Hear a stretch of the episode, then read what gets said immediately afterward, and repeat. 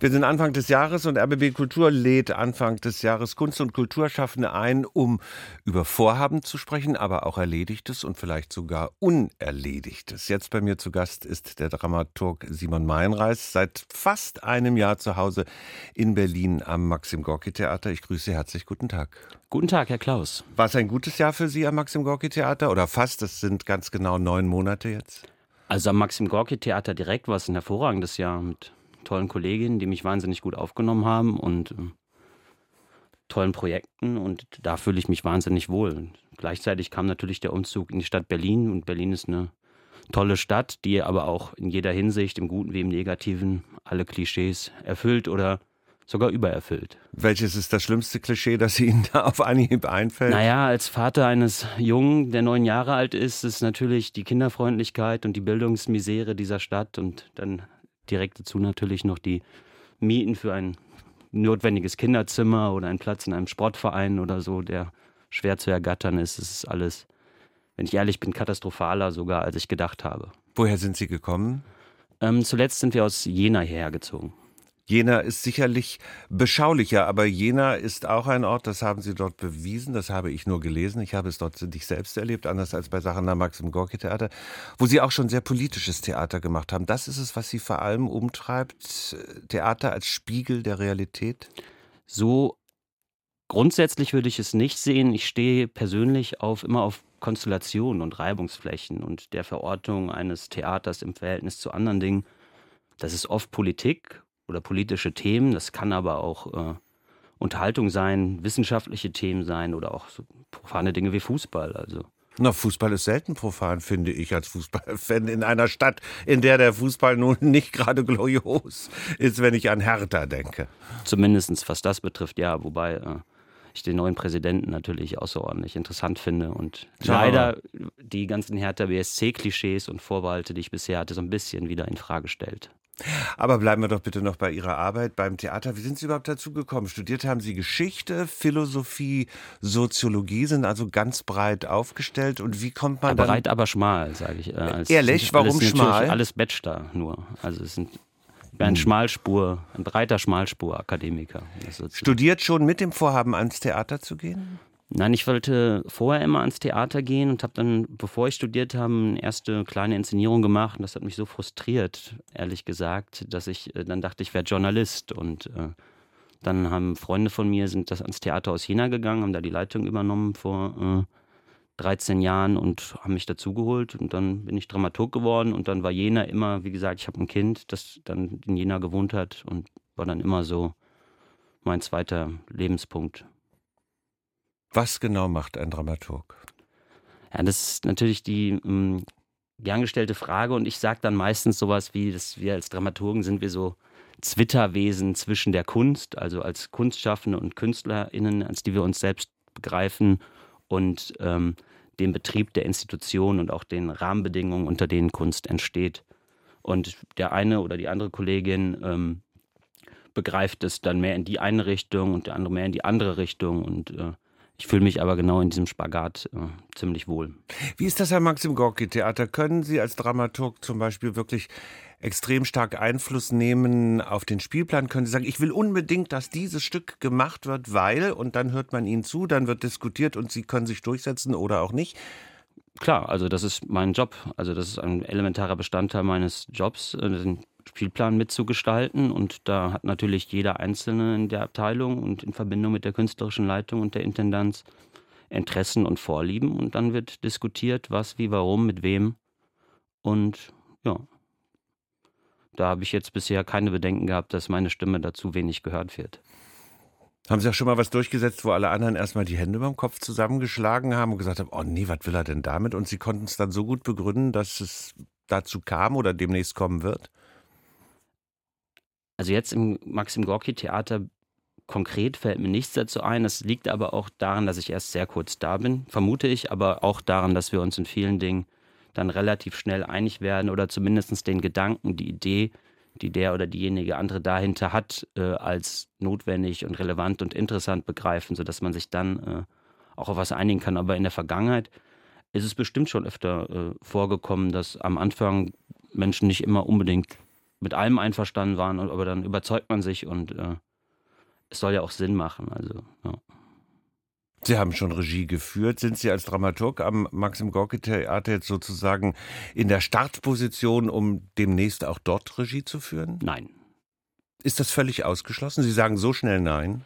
Also ich habe jetzt grundsätzlich nichts dagegen, mal die ein oder andere kleine Lesung oder Abend oder so ähm, zu inszenieren, aber wir sind am Maxim Gorki Theater glücklicherweise in der Position, uns sehr viel bessere Regisseurinnen und Regisseure ähm, mit äh, sehr viel stärkeren Handschriften und äh, auch Publikumsnachfrage zu leisten.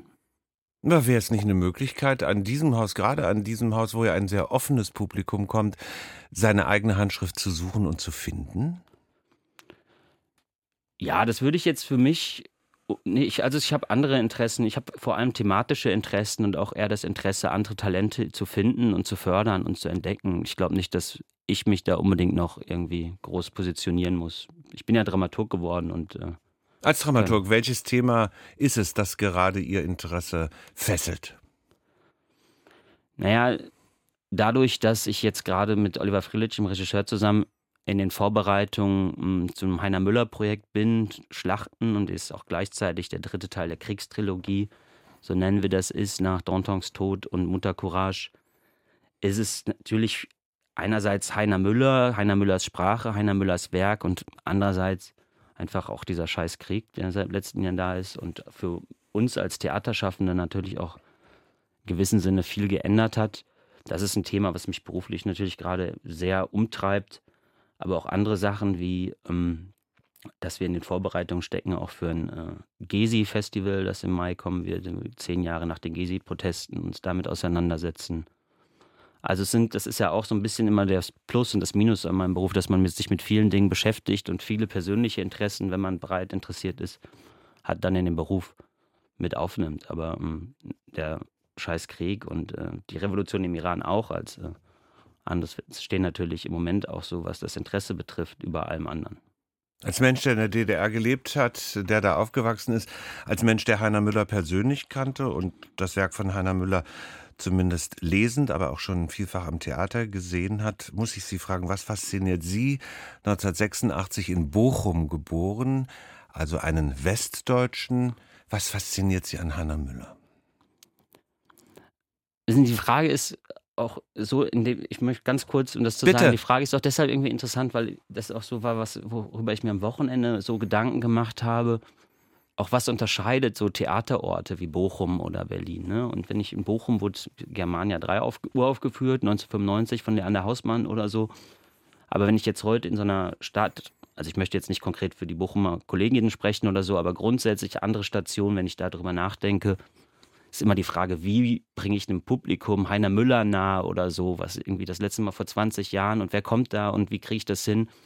Und hier in Berlin ist halt einfach der radikale Unterschied, dass da dann Leute wie Sie sind und Sie sind nicht der Einzige, der Heiner Müller persönlich kannte und auch nicht der Einzige, er war ein umtriebiger Mann. Ich glaube, jeder kannte ihn in Ostberlin fast, wer in die Kneipe ging zumindest.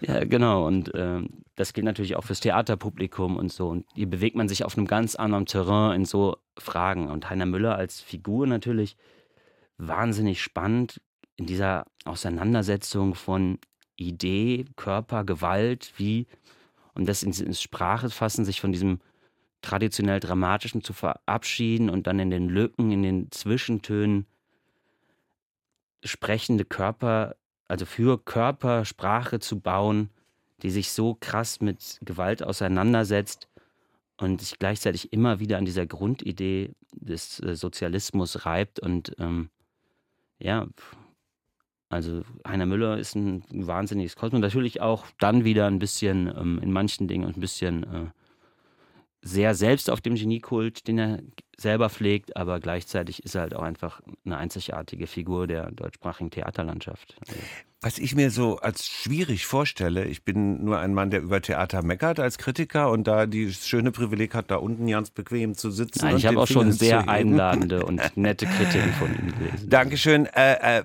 was ich bei Heiner Müller so schwierig finde, ist, der war ja ein Meister darin für uns zu DDR-Zeiten, Dinge zu schreiben, indem er sie nicht aufgeschrieben hat, es, indem es nicht ausgesprochen wurde. Gerade, dass zwischen den Bildern, zwischen den Dialogen die einzelnen Botschaften waren. Und wir waren damals darauf geeicht, das zu sehen und zu hören. Wir haben darauf gelauert.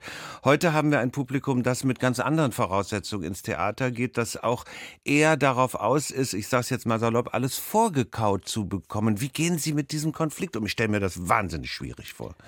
Naja, aber das Auslassen bei Heiner Müller betrifft ja jetzt eher die konkreten, realen Zeitbezüge, das Zeitgenössische. In der Sprache ist er ja schon sehr explizit. Ne? Und wenn er dann irgendwie schreibt, wie im Berliner Bunker fressen die einen die anderen und dann äh, die Soldaten fressen ihren Kumpan und so, also die, in diesen Dingen ist er ja schon extrem explizit. Und das ist ja immer, ähm, das ist ja auch so eine Grundaufgabe des Theaters. Theater findet immer in seiner Zeit statt, immer in seiner Gegenwart. Und ähm, da muss man nicht Heiner Müllers Intention, also eine Auseinandersetzung mit der Gesellschaft so eins, mit der konkreten so eins zu eins übernehmen, sondern dann ergeben sich natürlich andere Bezüge und die sind jetzt im, Zeitalter des Putinismus, sage ich mal, äh, naheliegend. Also haben natürlich für uns nicht, es ist für uns, tut es nicht so weh oder es ist natürlich nicht so gefährlich, sich damit auseinanderzusetzen, aber die Aktualität von totalitärem Denken, die ist natürlich keinster Weise vorbei sagt Simon Meinreis. Am Maxim Gorki Theater ist er jetzt seit neun Monaten, also fast einem Jahr, als Dramaturg tätig. Für mich das Schönste am Theater, die Schauspielerinnen und Schauspieler. Ich lasse mich wahnsinnig gern von guten Schauspielerinnen und Schauspielern verführen. Was ist für Sie das Schönste am Theater? Na, das Schönste am Theater ist für mich im Idealfall die äh, Anregung, ganz einfach. Wenn ich eine Anregung erfahre, dann, äh, ob sie mich berührt, ob sie mich unterhält, in Gemeinschaft zu erleben, Schauspielende sind sicher, spielen sicherlich eine große Rolle dabei, wenn sie wirklich gut sind. Es ist ein Wert an sich, aber der Gedanke und die Fantasie, wenn sich das zu mir transportiert und ich mich eingeladen und angenähert fühle, dann äh, ziehe ich daraus meinen Mehrwert. Vielen Dank für das Gespräch, Simon Mann-Reis. Danke, dass ich hier sein durfte.